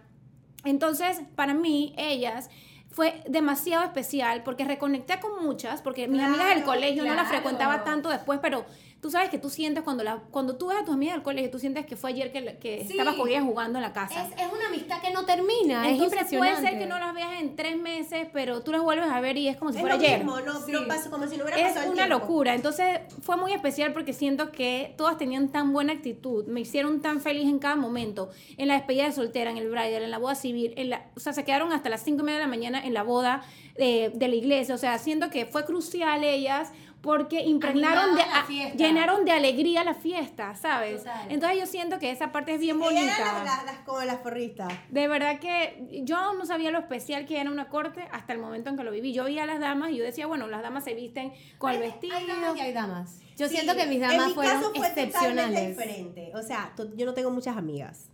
Yo soy una man de tres amigas máximo. O sea, yo no soy tampoco como de salir tanto, o sea, no sé, nosotros como mi, la profesión de mi esposo es tan disciplina, yo también, o sea, no sé por qué, pero yo no tengo tantas amigas. O sea, nunca he tenido muchas amigas. Entonces, mi corte fue más que todo, yo no iba a tener damas, imagínate, ni siquiera. Claro, si él no tenía caballeros. Lo que pasa es que tampoco él, sus amigos de él, también son basquetbolistas profesionales, entonces están jugando en otros países. Él estudió en Estados Unidos, los amigos están en otro lado, o sea, nadie está en Panamá. Están esparcidos por el mundo. Sí, entonces yo dije, ¿para qué voy a poner damas si él no tiene caballeros? Pero después entonces puse mis pequeñas damas, que eran mi hermana, mi sobrina, como les comenté, mi cuñada, la prima de él y ya.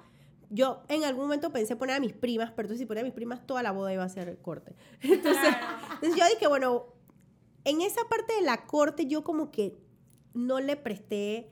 Especial atención. No. O sea, sí. Pero yo he ido a bodas ahora como que, que no tienen damas o caballeros y siento que hoy en día es como más común, porque el hecho de escoger a tus damas tampoco es tan fácil. Porque uno tiene muchos amigos cercanos, pero realmente tienes unos spots reservados específicamente para esas personas. Tengo tantas amigas, entonces como que las tendría que haber puesto a todas. Sí, porque después entonces una se iba a sentir si no ponía la otra. Sí, no es fácil elegir a la corte también. A mí me pasó lo mismo y, y, porque en el caso mío, pues yo sentí como que también quería poner a alguien de la familia. Entonces tengo muchas primas y elegir qué primas, no podía ponerlas a todas. Entonces era como, traté de elegir como a las que eran más, con, más a la par de edad conmigo. Sí jugaron un papel súper importante en mi boda. Eran las que ponían la alegría. Yo de mi familia es grande. de mis primas, los, mis primas lo fueron todo. También en mi despedida ellas lo dieron todo. O sea, mi despedida fue una locura. O sea, fue... Sí, qué cool recordar, mirar hacia atrás y, sentir como que uno dio el todo por el todo. Chicas, la preparación ese gran día, amanecimos y es el día que nos casamos. ¿Cómo fue? ¿Qué, ¿Cómo se sintieron? Es que yo me sentía en una nube todo el día, literalmente. Es que yo me desperté, desayuné en casa, o sea, creo que fue la última, mis papás están divorciados, yo siempre viví con mi mamá, entonces creo que fue la última vez que me despertaba en casa de mi mamá y desayunaba con mis dos hermanos y mi mamá, después nos fuimos al hotel, entonces todo fue como que, como que muy entre lo que hubiéramos hecho habitualmente y ahora como que bien dándole la bienvenida a esta nueva vida. Pero yo estuve en una nube. Yo estuve extremadamente tranquila, yo, pura felicidad, puro, como que puro amor. Yo, Y tú sabes que si no me hubiera sentido tan en paz, yo ahí creo que hubiera sabido que no era el momento de casarme o que no era la persona para mí. Pero yo estaba tan en paz con la decisión que ya yo estaba tomando o que ya había tomado porque ya me había casado por lo civil, que para mí fue uno de los mejores días de mi vida Sí, no, totalmente. Yo también me sentía súper tranquila. sí, yo también, o sea, yo me desperté tranquila. O sea, yo creo y eso es una decisión. Sí, eso es una decisión. Eso es una decisión que tú tomas y yo me lo recordé varias veces al día como y desde el día anterior como que vive yo, yo me, me, decía a mí misma vivir cada segundo en presente disfrutarme cada espacio si este es el momento de la foto me disfruto la foto ya después vendrá a disfrutarse el baile y ya después disfrutar vivir totalmente consciente en presente y tú tomar la decisión de estar feliz tranquila de sacar esa sonrisa sabes porque al final del día es una decisión. Es una decisión. Pero yo creo que además de la decisión, es un día tan bonito, tan especial. Es una decisión muy fácil de tomar. Que es algo como natural. Para ti. Si es la decisión indicada para ti, va a ser natural. Si no es, la decisión para ti, es un, es un feeling genuino. O sea, yo dije, o sea, ya nosotros nos casamos en el casco, la boda civil, en un restaurante. Nos quedamos, a ese día yo me enfuegué. Y él también, nosotros no somos de tomar mucho y nos enfocamos ahí. Nos fuimos a nuestro, nuestro apartamento, porque a todo esto teníamos el apartamento casi sin nada. O sea, nos despertamos, él se quedó en la casa y yo me fui al hotel. Ajá. Ya, yo me fui al hotel y allá estaba en, mi habitación con mi mamá, con mi, con mi, con mi corte, y en la otra habitación estaba la familia de él de Chile, o sea, su mamá y todo. Y ya, y él llegó después tranquilo porque él, que ya él tenía el corte de pelo, nada más se vestía y ya. ¿Tú sabes qué decisión yo también tomé ese día que siento que me ayudó como a prepararme? No usar el celular. Nosotras no. Yo tampoco nosotras ponte. celular. Yo lo usaste el mediodía y luego se lo entregué a Sergio, que es yo mi mejor amigo. Le dije, te encargas tú de mi teléfono. Nosotras que no yo somos nunca como usé mi celular en la boda hasta. O sea, yo nunca lo usé en la boda de, de, de la, por la iglesia. En la boda civil, sí. Porque era una cena relax. Claro pero al día siguiente yo nunca usé mi celular hasta el día siguiente. Es increíble. nunca lo toqué. Es que nosotras no somos novias habituales. Nosotras somos novias un poco distintas porque creamos contenido, y no es que uno sienta una obligación de compartir, pero uno lo quiere compartir porque es un momento tan bonito para poder poner si quieres en tus redes sociales. como que la felicidad es tan grande y uno está tan conectado con su comunidad que tú los quieres hacer parte. Exacto. ¿Sabes? Y lo haces de una forma genuina, no, no porque quieres mostrarles nada, sino porque quieres hacerlos parte de esa felicidad. Porque, ¿sabes? Como que eh, tu comunidad en redes sociales está en cada momento de tu vida. Entonces tú quieres como que, ¿sabes? Hacerlo un poquito parte de este momento tan importante para ti. Entonces yo lo que hice fue tener, en mi civil tuve una de mis mejores amigas que también crea contenido y ella fue la encargada de ah, tomar fotos de mi celular, amiga, tú haz lo que tú quieras. Y en la civil sí contraté, a, en la religiosa, perdón, contraté una community manager que estuvo desde que me empecé a arreglar hasta el final. Hicimos reels, hicimos de todo. Salud, salud, salud, y mucho amor. de muchos estornudos. Ok, prepárese. Y eso fue una de las mejores cosas que pude haber hecho porque si yo hubiera tenido el celular conmigo no la disfruto. Sí. Bueno, en verdad yo si no agarré el teléfono ni puse a nadie a grabar nada. Yo me desconecté. Voy de nuevo. Salud. Son como 10, lo siento. Dale, amiga, eso es mucho amor, bendiciones. Salud y todo. Ajá. Yo me desconecté del teléfono porque en verdad yo creo que también era muy diferente usted. Mi esposo se iba al día siguiente. Claro. Entonces, nosotros despertamos para el aeropuerto, nos llevó mi, la madrina de mi boda. Y él se fue. Yo dije, ay, qué triste. O sea, entonces como bueno, que... Bueno, tuviste todo lo mismo en la tarde para revisar las fotos, los videos, todas las cositas para compartir. Sí, al día siguiente, en la tarde, reposteé las historias. Exacto, exacto. Bueno, yo tenía en la civil, no tenía como que más que todos los invitados cuando hicieron videos me lo pasaron y para este pues yo al mediodía le dije que toma Sergio ya, no quiero saber más del teléfono. Tú. Pero es chévere poder tener un amigo como Sergio. Exacto, sí. Ay, sí. Todas, las mujeres necesitan un amigo como Sergio. es más, Sergio, yo lo amo porque la energía de ese hombre es, increíble. él es hermoso y él te ama también, entonces también Rodéense de buena gente. Sí, total. Es más, Rodéense yo amo tanto que de yo, buena ese día, porque ese día yo me arreglé con mi mamá, mi hermana y mi tía, y yo dije, Sergio, necesito que vengas y que te arregles acá, y te, porque él caminó, él era caballero, dije, necesito que te cambies aquí, te quiero cerca en todo este proceso mientras me maquillan, es más, él no tomó fotos durante mi boda, estaba Álvaro Chin, nuestro fotógrafo, que es un pro, y y Sergio estaba ahí acompañándonos, brindando, ¿sabes? Eso Como que es fantástico. Rodearte de gente que te haga la experiencia más que te haga la, vida más bonita. Que te haga la rodéate de gente que te sume. Ese fue un mensaje que a mí me quedó de mi boda. Rodéate de gente que de verdad sea sincera contigo, que de verdad te, ame. bonita, tenlo cerca. no tenga gente que no te, no te haga sentir bien a tu lado. A veces uno es masoquista y, tiene como, no, e, en el momento de tu boda y en todos los momentos de tu vida, esas personas hacen todo más lindo. Sí, sí. No, de verdad que es un proceso muy lindo. Chicas, Majo, ¿cuál fue tu parte favorita de esa noche? ¡Wow! ¡Qué, una, una. ¡Qué difícil! O sea, esta pregunta está heavy, pero mentira, ¿tú sabes qué fue para mí? Mi momento favorito y el que siempre me acuerdo fue cuando iba a entrar a la iglesia. Que abren esas puertas, viene la novia y yo nada más veo a mi esposo y él estaba llorando, o sea, llorando y, y esa imagen nunca se me va a borrar y quedó como que tan impregnada en la cabeza de todas las personas que estaban ahí, porque es que fue un momento muy lindo, o sea, fue muy auténtico, fue muy real. Sí. Ese es mi momento favorito. Ay, mi momento favorito fue mi baile. También es bello, también es, un momento. Mi primer baile con él fue. O sea, la canción de nosotros, a nosotros nos encanta, las de Elvis Presley, o sea, nos Yo siento que es tan importante en el baile como que olvidarte de que te estás rodeado de gente. Sí. O sea, nosotros yo nos, oye, nosotros nos olvidamos. y perderte en la música. Sheldry, Majo, nosotros nos besamos como 10 veces en el, ah, en el baile. Ajá, o sea, nos pasamos de, de, de, o sea, yo te lo voy a decir, literalmente, en el momento que, o sea, nosotros no practicamos nada. Pero al final yo contraté un violín, un violinista, que no se veía mucho y no se estaba por ahí atrás, eh, pero estaba ahí. Y él, pusimos la pista y él tocó la canción, o sea, tocó con el violín sobre la canción. Y al final de nuestro baile, mi esposo siempre me carga.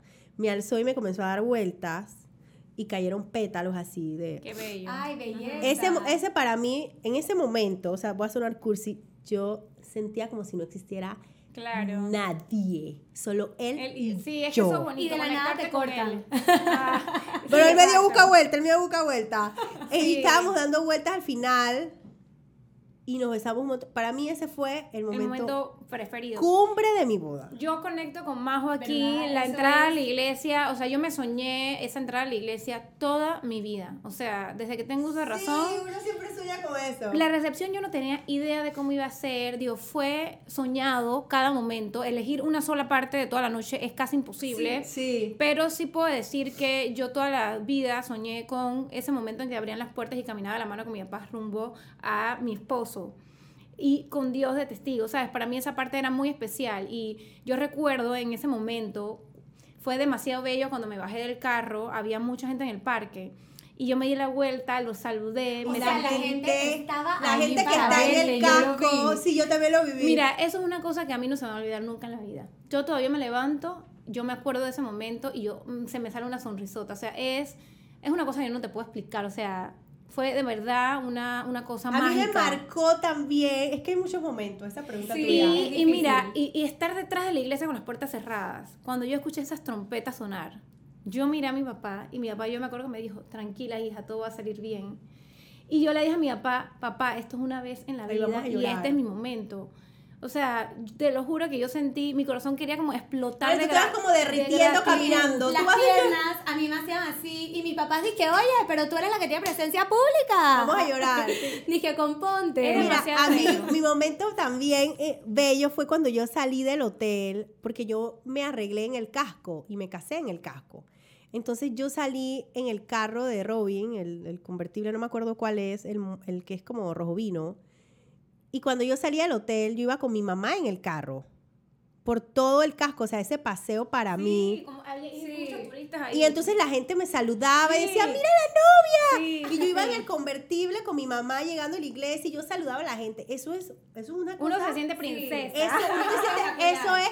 Y después, cuando salimos de la iglesia, nosotros, nuestra recepción fue en Obarrio. O sea, que en el Global Hotel, nosotros salimos de el casco nosotros pasamos toda esta calle, mi esposo manejó el carro. ¡Wow! Mi esposo quería manejar el carro de Durán eh, porque para mí, o sea, para, mi esposo era muy, era el carro de Durán y, él manejó el carro y yo iba al lado de él. O sea, nosotros pasé, para una de las cosas, digo, la caminata al altar también fue importante, pero uno de mis sueños era mi paseo con mi esposo en el convertible vestidos de novio vestidos de novio del casco a barrio ese fue una de las cosas que los dos soñamos porque tú sabes que los hombres son bien desconectados de este tema. O sea, no sé, mi esposo es como que lo que tú quieras, igual lo disfruto. Pero los hombres no tienen tantos sueños en una boda. Claro. Eh, son hombres. Pero el sueño de mi esposo era manejar el carro de Durán, convertible, los dos, él. Claro.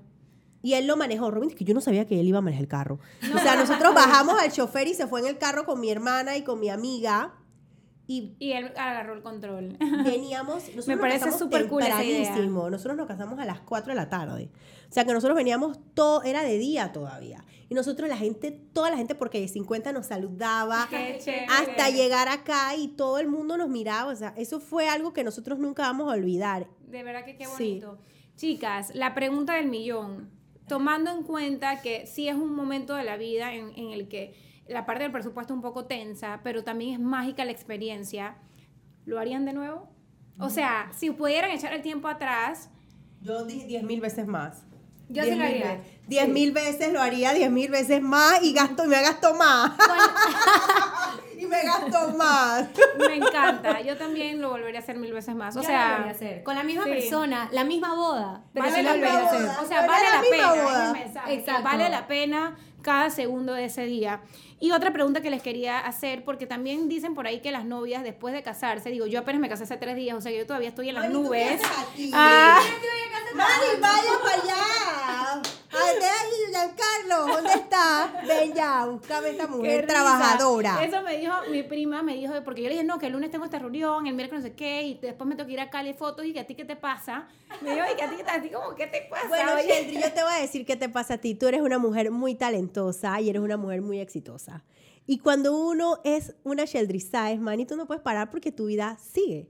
Tu vida tiene que seguir. Tú eres una mujer... que yo como que hay que seguir en movimiento. ahora más que nunca, hay que darle. Este es el momento. Hay más, ahora más que nunca, porque ahora uno tiene responsabilidades mayores. O sea, ya yo me da risa porque yo te empecé a seguir y yo veo, yo vi un post tuyo que es full identificada, o sea, lo que compro ahora. Sí, demasiado. Cosas de la, la mía también, o sea, yo, adornos, cosas de cocina. Yo ahora estoy por las lámparas, por el gypsum, por las luces indirectas. Oye, los la casa. Chicas, y de eso viene mi pregunta, porque sí, hay etapas y etapas, pero yo quería preguntarles porque hay gente que dice que las novias después de casarse viene como una depresión de que, ay, ya se pasó. ¿Ustedes la vivieron? No, cero. O sea, a ver, como que te da esa cosa como que, ay, ya se pasó. No, yo siento que yo pasé una etapa espectacular, que es planear la boda bien regias. Eso, porque todo ha sido bonito, gracias a Dios. Y hay que darle muchas gracias a Dios por eso. Porque no todas las mujeres tienen la oportunidad de vivir todo lo que nosotras hemos vivido. Yo siento que uno pasa una etapa espectacular que es planear la boda, porque todo el mundo te dice disfrútatela al máximo, pero a empezar esta convivencia con mi esposo, porque nosotros no vivimos juntos antes de casarnos, porque mi mamá sobre su cadáver religioso. O sea, no, eso no iba a pasar. Entonces, la verdad es que ha sido muy bonito. A ver, los primeros meses de convivencia fueron difíciles. Yo creo que eso nunca, como que nunca se habla tanto, pero yo creo que ya estamos como que en este ritmo y a mí nunca me dio esa depresión porque siento que sí, la boda pasó, pero mi vida siguió. Claro, y, y hubieron muchos proyectos y muchas cosas nuevas que han sido muy, muy, muy emocionantes. Y yo creo que eso es lo que hace especial ese día, que fue una vez y ya. ¿Sabes? Porque eso es lo que lo hace valioso, único y inolvidable. Yo quiero renovar mis votos. Ya. Ya está planeando la renovación. A los 10, ¿no? A los 10. Ay, que son muy mucho, mucho. bueno, nosotros, vuelto repito, nuestra relación ha sido un poco intensa y rápida por la profesión de mi esposo. Entonces, nosotros sí vivimos juntos dos años antes. Claro. claro. O sea que nosotros estamos disfrutando este proceso de nuestro apartamento propio. O sea, uno de nuestros sueños, además de la boda, era tener nuestra casa, propia. Claro, o sea, bueno, poder, es el sueño de todas las parejas. Sí, poder comprarlo. Entonces, nosotros como que, wow, después de eso vino como que, mira dónde estamos. Estamos aquí en nuestra casa. Qué que bella esta etapa de la vida. De verdad que es una, etapa, muy linda. Tiene muchas cosas de agradecer y, que disfrutar. Chicas, ya nos estamos acercando al final de este episodio. Yo creo que tenemos como dos horas hablando. Yo disfrutaba demasiado. ¿Cuánto dura estos sí, episodios? Ya después te vas a tomar un café para seguir echando cuentos. Sí. De verdad que ha sido demasiado increíble compartir con ustedes, pero todavía me faltan dos preguntitas muy importantes para todas las personas que nos están escuchando. Y una es, chicas, el mayor aprendizaje de esta experiencia y el mayor reto. A ver, Majo el mayor... Tú sabes que después de mi boda... La profesora Sheldry me pone unos sí, exámenes sí, sí. de conciencia. Yo creo que el mayor aprendizaje que me ha dejado mi boda como tal fue aprender a relajarme y aprender a delegar, porque son cosas que yo no hacía ni trabajaba. Yo nunca me relajo, soy demasiado Capricornio, yo soy demasiado mi signo y siento que siempre tengo que estar haciendo algo, siempre tengo que estar en constante movimiento para poder llegar a cumplir todos mis sueños. Pero hay veces que uno le toca disfrutar la vida, disfrutar a donde está. Y si tú no aprendes a delegar, hay ciertas cosas que posiblemente no salgan como tú las tenías en mente porque uno no es poseedor de la verdad. Uno no, no es el único que puede hacer las cosas. Y el mayor reto... Puede hacer las cosas mejor que tú. Exacto, y por eso uno aprende a delegar. Pero aprender a delegar no es fácil. Ojo, uno tiene que saber cómo pasar lo que uno quiere para que la otra persona lo entienda. Y eso a mí me ha costado una vida y un mundo. Pero mi mayor reto definitivamente fue acoplarme a mi nueva situación económica porque la boda trae muchos gastos consigo y no es solo el gasto de la boda, pero el apartamento, remodelación, y es como que uno viene de vivir solo, uno viene de apoyarse económicamente a uno y ahora son dos personas y aprender a tener esas conversaciones de finanzas. finanzas de pareja, exacto. Exacto.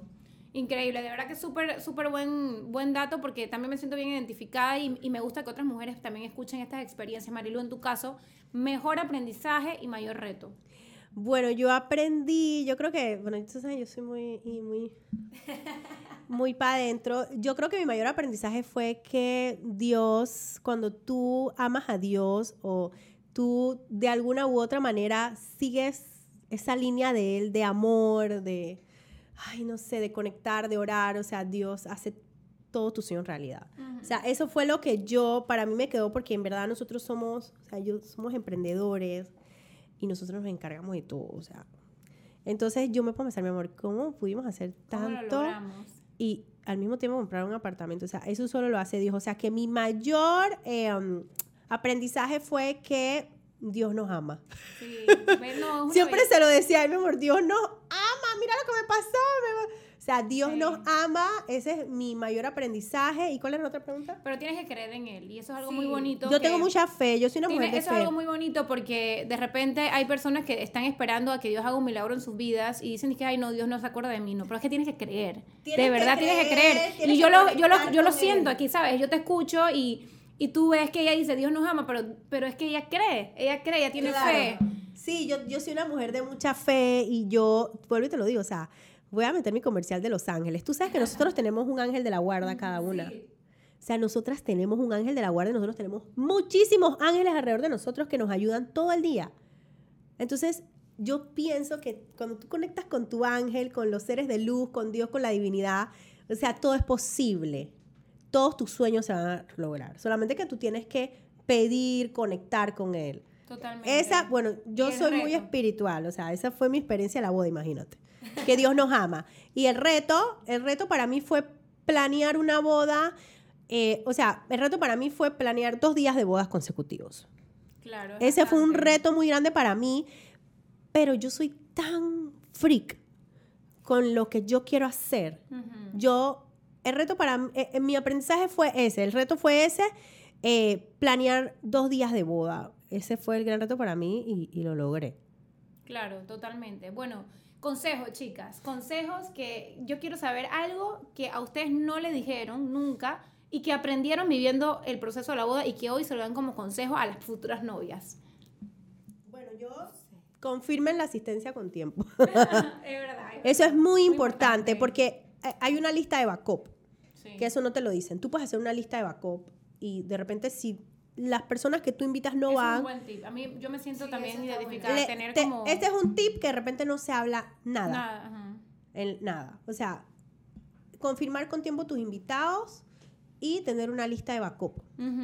Me parece. Para que no te quedes con ganas de invitar a personas que se hubieran valorado. Sí, porque en verdad nunca tienes como, nunca tienes la seguridad total de cuánta gente va a ir. Confirma como un ah, Y tienes como momentos, hay momentos en los que sientes que va a ir mucha gente y no te va a alcanzar. Y hay momentos que Y hay momentos en que dices que chuzo, no va a ir nadie, va a quedar vacía. ¿Sabes? Como que nunca tienes, yo tenía para en la página web confirmar asistencia, pero aún así no todo el mundo se mete a confirmar. Hay accidentes que pasan que a última hora la gente no va, hay gente que dice que va y no va, hay, gente, que, te dice que no va y va, entonces es como hubo gente que le, mucha gente que le dio COVID.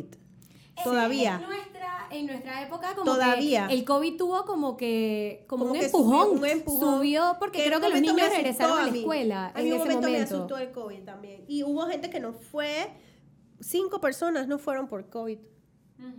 Sí, que pasan cosas y pasan cosas. Entonces es como... Yo tuve ese tema también con el COVID, pero mi mayor, ok, mi consejo, Dios mío, ¿qué puedo decir yo? ¿Sabes qué? Creo que mi consejo es buscar un equipo en el que tú confíes para ayudarte a planear tu boda y que puedas tú también disfrutar al máximo y que no hagas eso que es el micromanaging, que es como que, pero hiciste esto, pero hiciste lo otro, porque entonces no dejas a las personas que son expertas, que tú contrataste, que tú confías, hacer su, trabajo. Y te voy a decir algo también, rodéate, o sea, al momento de tu boda no pidas tanto opinión Digo, no pidas tanta opinión porque después a veces uno se deja llevar por cosas que tú no querías hacer al final.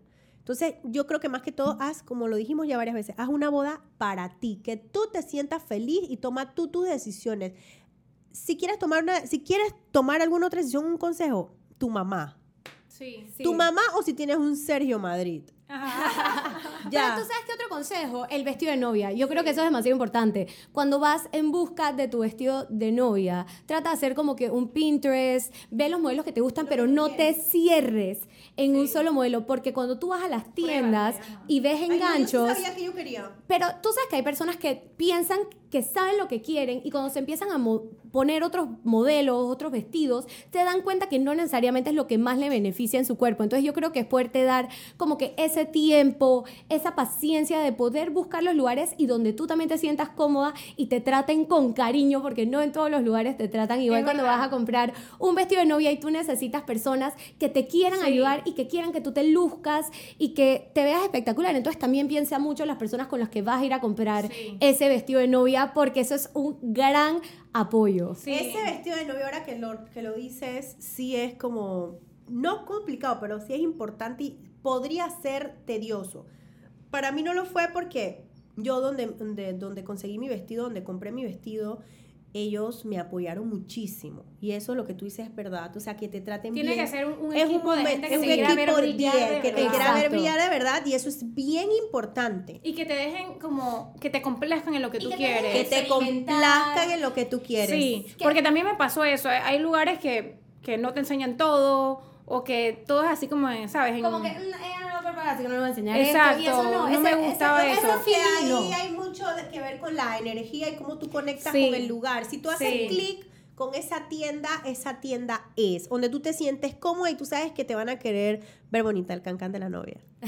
¿Y en tu caso dónde fue? Mira, mi primer vestido yo lo compré en Miami porque es una tradición de mi familia, pero mi segundo vestido lo compré en Mona Rosa porque yo amo a Sosan y ella lo sabe. Yo también, yo también de Mona Rosa y fue una experiencia de verdad única que recomiendo a toda novia y bueno, en las redes lo he dicho de verdad que yo sentía que ella me quería ver brillar a todo meter. Exacto. Y esa sensación, y que tú te puedas ver todas las opciones, te puedas medir todas las opciones, de que para, ¿sabes? Ella te hacía sentir como que tú podías ser lo que quisieras ser. Y no es solo que te las midas todas, ella también te da la opción de enseñarte como que, oye, puedes hacerle esto al vestido para que se vea distinto, porque posiblemente esto es como tú te quieres ver, así te vas a ver más alta, así esto, combínalo con este tipo de tiara. y me encanta esa guía, porque hacerte un styling en un día normal normal. No es lo mismo que el día de tu boda y no hay nada más triste que escuchar a una novia años después decir, pero yo, ¿por qué me puse eso? Ay, no.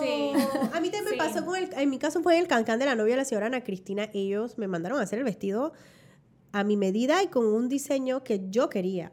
Entonces, yo siento que eso es fantástico. ¿Sabes qué es estos lugares que te hacen sentir que te vas a ver espectacular no importa el presupuesto. Exacto. Sí. Eso es clave. Que no te salen ni que necesitas cuánto. Ajá, para- no, eh, sabes que no importa el presupuesto, te vas a ver divina. Que no ellos van a importa. hacer todo lo posible porque tienen muchas opciones dentro de Sí. su tienda para que y tú te todos veas bien. espectaculares. Y yo siento que eso es bien importante. Es muy importante llegar al lugar donde tú conectes con la persona que, te, que, que le importe que te veas bien. Eso, Sí, digo, había olvidado esa parte. ¿eh?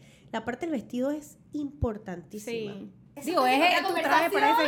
ese. Ese es otro episodio y lo vamos a tener porque les quiero adelantar que tenemos una entrevista a Sosa muy pronto para hablar sobre cómo elegir tu vestido de novia, cómo va a ser esa, cómo es Eso esa es experiencia. fantástico. Así que pendientes porque viene todavía mucha más Se me información. olvidó que tenemos una cámara. Una cámara, ¿verdad? Acá. No es, solo, no es solo la boda eclesiástica, es que muchas de nosotras también tenemos una boda civil. Sí. Y yo escogí también mi vestido de boda civil Sí. a donde Sosan, porque Sí, ella tiene dos tiene tiendas. dos tiendas, Mona. Rosa y Y Design el Dresses. vestido de la boda civil.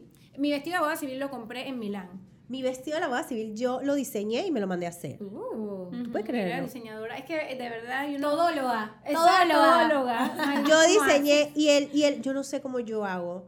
Y el de, es que yo soy como loca. Tienes que darle gracias. No, pero sabes que tienes que darle gracias a Dios por todas esas habilidades que te ha dado. Exacto. Porque no es cualquiera el que pueda hacer todo eso. Ahora, tengo un amigo que eh, hace dibujos de... Y él me lo dibuja, entonces es más fácil porque puedo llegar con donde la modista, o, que quiero hacer esto, que yo me mando a hacer mucho mi ropa. Y el vestido, yo me hice, ¿tú no, usted no tuvo un segundo cambio? Yo Yo sí. tuve segundo Yo también, oye, nosotros no nos dejamos. Sí, esa es otra. Oye, si ¿Sabes quieres qué? tener el segundo cambio, ten segundo Hazlo. cambio. Tercer yo- cambio. Es una noche, así que tú gózate tu Tú sabes que momento de novia. amaba mi primer vestido, pero Yo era también. tan pomposo, era tan grande, que no que te yo sentía que yo no iba a poder darlo todo y yo quería disfrutar. como que esa es tu joya, mi vestido, yo no lo voy a dañar, ¿me entiendes? O sea, tú quieres tu vestido como Y eso que uno le recoge la cola, o sea, uno, Uno le al, recoge al la final cola. termina haciendo distintas Sí. cosas y el vestido con el que caminas en la iglesia no necesariamente se ve igual en la fiesta, pero qué cómodo es cuando te cambias de vestido, un vestido que no tiene tanto cancán, tanto puff, Sí. tanta cosa y para también yo siento que, que te gozas tu etapa de novia al máximo. Si quieres usar dos, usa dos. He visto novias que que usan yo- hasta tres, yo imagínate. lo Yo me aretes y toda la cosa. Yo también me cambiaré, testeara todo. Ese es tu día para que te lo goces y te lo disfrutes. Sí, hagan lo que quieran. Pero bueno, chicas, hemos llegado ahora sí al final de este episodio. Sé que quedó mucho por hablar, pero quiero pues decir a todas las personas que nos están viendo que viene un episodio completo en donde voy a, a contarles mi experiencia. Sé que hoy no he hablado mucho porque está demasiado reciente, entonces siento como que todavía no estoy lista como para Pero soltarlo creo todo. que dimos muchos tips. Pero Sí. Marilu y Majo que tienen un poquito más de tiempo, que han Sí. vivido el pre, el, la boda y el post boda, eh, de verdad que nos han dicho cosas muy valiosas con las que me siento totalmente identificada. Gracias Marilu y Majo por su tiempo, por su experiencia, por su buena vibra. Ambas Gracias brillaron, tuvieron novio- bodas hermosas, eran novias hermosas. Gracias, Y yo, sé que, también. y yo sé también que inspiran a muchas otras mujeres a que vivan su cuento de hadas, a que vivan su Oye, historia es su manera. las seguidoras conectan contigo en tu boda. ¿no? Sí, Claro que sí, porque yo siento que somos pues muchas mujeres que soñamos con ese momento y es un momento que todas merecemos para la que lo sueña, pues todas lo merecemos. Todas lo merecemos. Vivir a, a- a como, como nos gusta, a nuestra manera, a nuestro estilo. Así que nada, gracias chicas, pendientes a los próximos episodios. Viene entrevista de, de- de cómo escoger tu vestido de novia. Viene mi testimonio sobre ese gran día. Vienen muchas cositas por ahí, así que pendientes a Inspírate Podcast. Este fue el primero del año para YouTube. El primero de la señora. ¿Cuál es el apellido de tu esposo? Dagor. Dagor. El primero de la señora Dagor, mi amor, aquí en Inspira. Oye, Y me a- encanta. Gracias por la Gracias. invitación, de verdad que sí, porque la pasamos increíble. Esto se merece como una tardecita más de café para seguir De café hablando. o una, cha- o una champaña también. Sí, exacto. Yo una después de la boda quedé, yo tomaba vino. Eso fue otro de los aprendizajes de la boda, chicas. Después de, yo tomaba solo vino. Después de mi boda, ahora yo amo la champaña. No, de verdad que la champaña también es de élite. Yo después de la boda, ayer me quise tomar un vinito antes de ir también, porque el día de la boda tú no te vas a poner como a, a tomar mucho. Entonces Sí. sentí como ¿Qué? que Giancarlo y yo, Yo sentimos como que necesitamos unos vinitos. Mira, yo Bueno, tomé, yo sí tomé. A yo tomé- venirme yo tomé, yo tomé Yo tomé pura, tequila. Yo tomé pura champaña. Yo No también, toda la noche. Yo tequila toda la Yo no noche. lo puedo creer. Yo no quería que se me eh, eh, regara el vesti- tequila. A mí el ¿Tú cómo haces? Si ella se veía regia, yo, a mí tú me das tequila y yo no me hubiera visto así. Tequila, oye, eso Pero yo no me yo no podía enfuegarme. No, es que la novia no, No, no. puede estar por ahí regada. no, no, no, no, pero es la que no es- adrenalina no te permite. No, es que la adrenalina no te permite enfuegarte. Yo me tomé mil vasos de champaña y mi esposo estaba tomando whisky con agua. Y mi esposo tampoco se enfogó ni yo tampoco. La adrenalina como que no te deja. quemando toda la noche. Todo el día saltando y brincando y yo a las 6 de la mañana fue que capté y dije, oye, no hemos parado de tomar, brincar. Pero es que tú sudas, tú brincas la adrenalina y entonces es como que no paras. Además que todo el mundo te quiere venir a abrazar. Que si puedo agregar un último consejo sería ese, que todo el mundo en el día de tu boda va a querer tomarse una foto contigo, abrazarte, hablar contigo. Y es lindo, es bonito, pero también tienes que aprender a decir, oye, gracias por venir y seguir disfrutando. Porque si no, te pasas toda la boda saludando a gente. Yo estuve toda la boda con mi esposo así. Ah, que no se despegaban. Ajá, nunca nos despegamos. Toda la boda. Bueno, es porque yo también pienso que nosotros, o sea, no es que quiero, yo, yo pienso que nosotros valoramos un poco más el tiempo. Es porque que hay no una estamos distancia. juntos. Ahorita yo no estoy, como yo no tengo mi gatito en la casa, llevo y el gatito está ahí que... o sea, esta es mi, mi compañía. Entonces, claro. Bueno, chicas, gracias de verdad. Muy valiosos los consejos. Creo que van a ser de mucho uso para todas las futuras novias que, que están en esa planificación o que todavía no están en la planificación, pero por ahí vendrá. Así que si te gustó este episodio, compártelo con otras chicas, chicos también, ¿por qué no? Que les gusta este tema. Y nada, nos vemos en una próxima ocasión. Gracias, Marilu y Majo. Esto fue Inspírate Podcast. Besos, Children.